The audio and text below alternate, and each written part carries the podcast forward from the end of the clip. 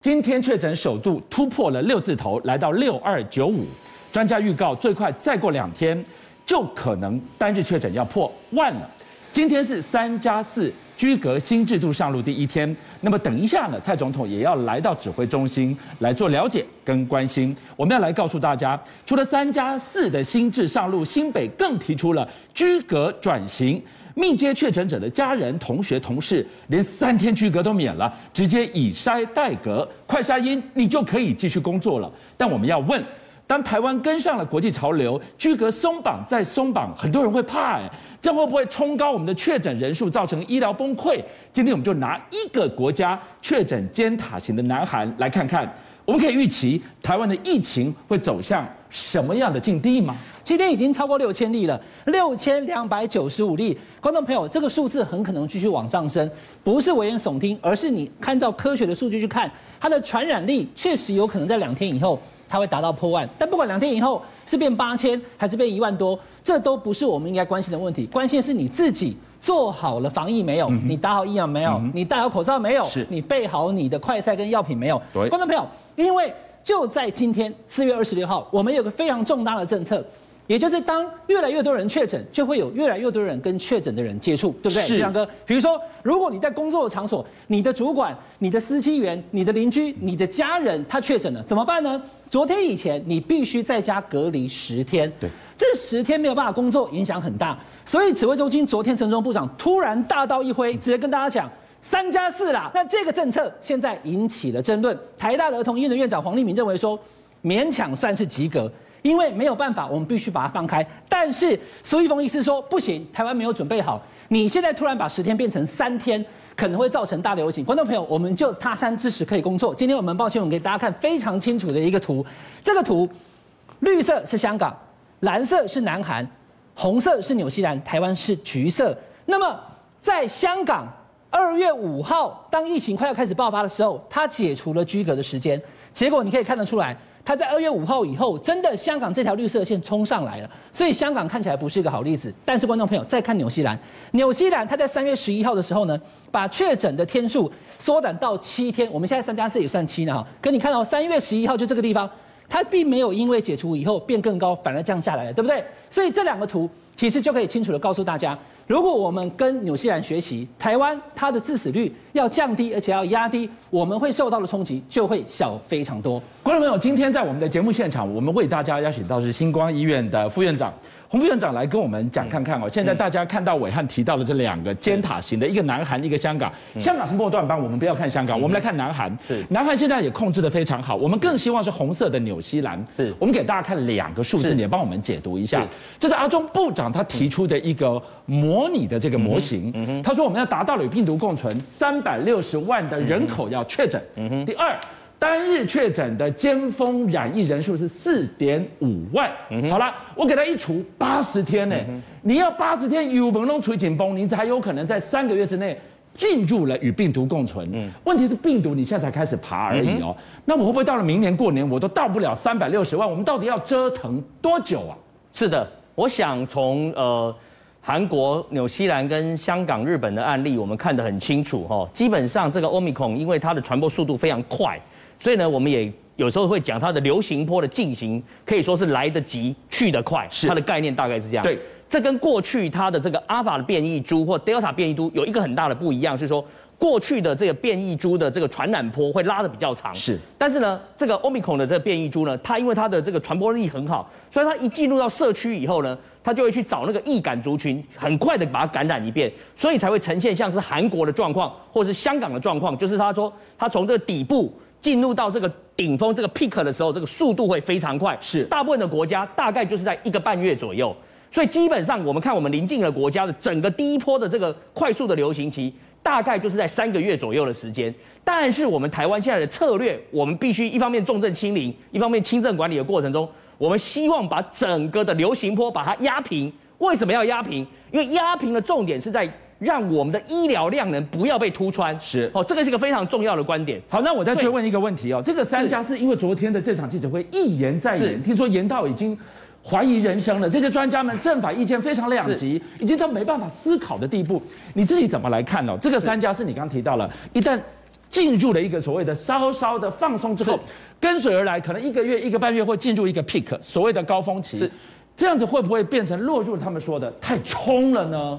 我觉得完全不会耶，因为你看哦，美国基本上它的确诊者的居隔者哈，确诊者的密切接触者，在美国的话，它是五天。那五天的呢，它也是没有隔离哦，只要打满疫苗以后，就是五天后就快筛，然后呢，快筛阴性就放出来。英国是七天。哦，那新加坡也是自我健康监测，也是七天的时间。那为什么我们台湾要做这样一个变革的原因，是在于说，因为我们大家都知道，台湾之前的话，确诊者的接触者要被关十天啊。那你想想看，如果你今天是确诊者，很多人就跟你讲说，我不怕确诊，但是我怕连累我周围被框列的人要被居隔十天。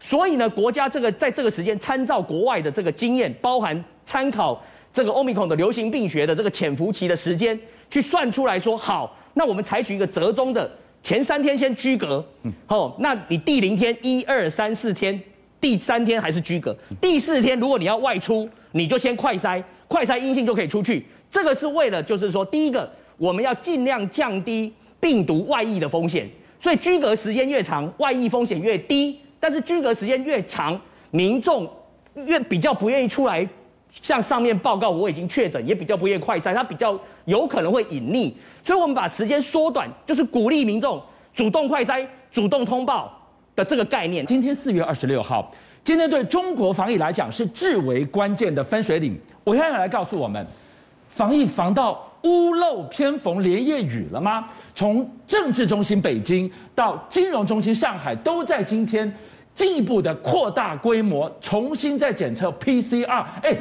无限轮回哎！我们现在谈的不只是上海。而且它是北京，甚至会是杭州。昨天跟大家讲北京的朝阳区，对不对？俊相哥，现在不是只有这一区了，北京一共有十一区开始进行全员的核酸检测，而且俊相哥他不是检一次，他要连检三轮。我把这一群人通通找来，像上海那样子，哎，赶快来检测。有的人还不愿意上车，造成一些冲突。全部检完以后，那叫一轮。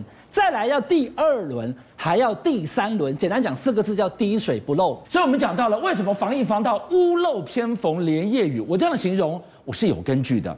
你来看看魔都上海，真的已经封控辛苦，吃喝拉撒都不方便，居然来来了这一场实在有够麻烦的暴雨，觉得整个让防疫。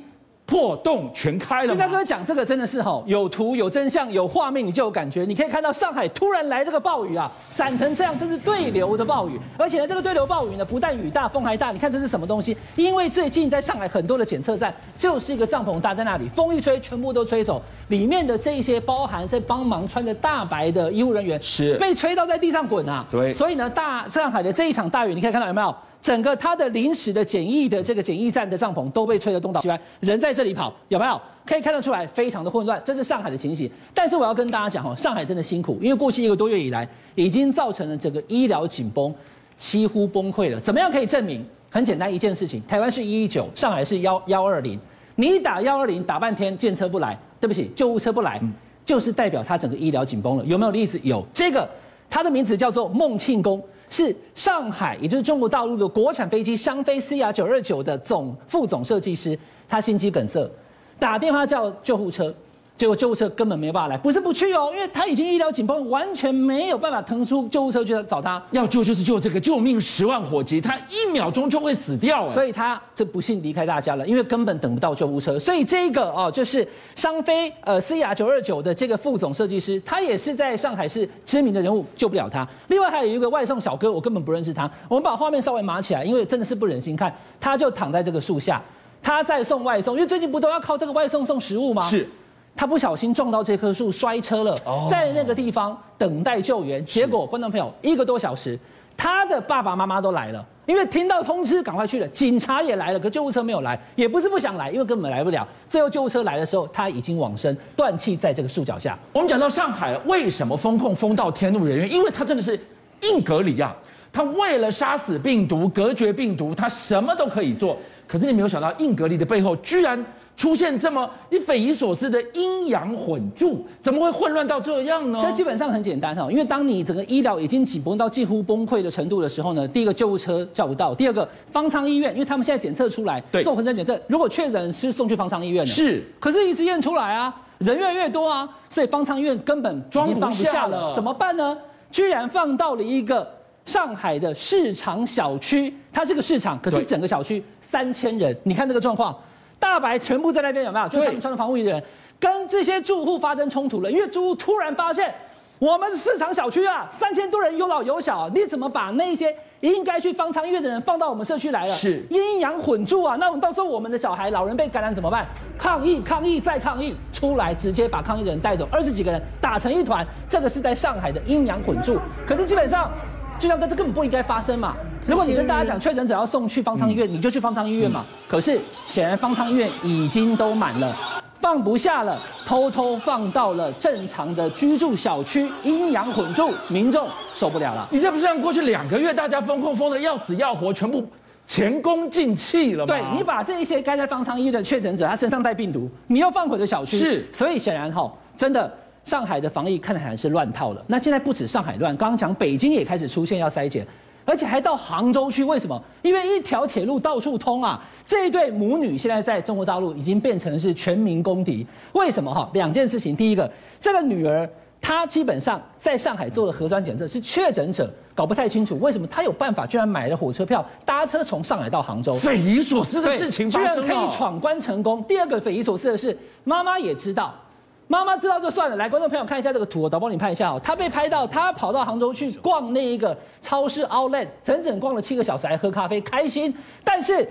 阿姨，你也把你的口罩戴好，好不好？他完全没有戴口罩，到下巴，哎，他口罩直接拉到下巴。对他这样子，他他确诊者，你从上海跑到杭州，人家已经不欢迎你了。你去逛街逛七个小时，你还不戴口罩拉下来？好，那检疫人员上前就问他，你们是不是上海确诊者？因为有人举报你们，他还非常非常淡定的讲说，对啊，怎么了吗？所以呢，引起了杭州现在目前也紧张。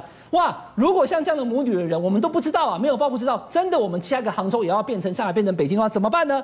所以现在杭州。这个我已经讲了第几次了？上海是这个样子，昨天讲北京是这个样子，今天杭州也是这样。所有的超市、水、粮食、食物、泡面跟这些蔬果，通通抢光。观众朋友，今年的九月，杭州要办亚运，对，所以现在很多人担心，因为都已经四月底了，只剩不到半年，会不会影响连杭州亚运都跟着泡汤？邀请您一起加入五七报新闻会员，跟俊相一起挖真相。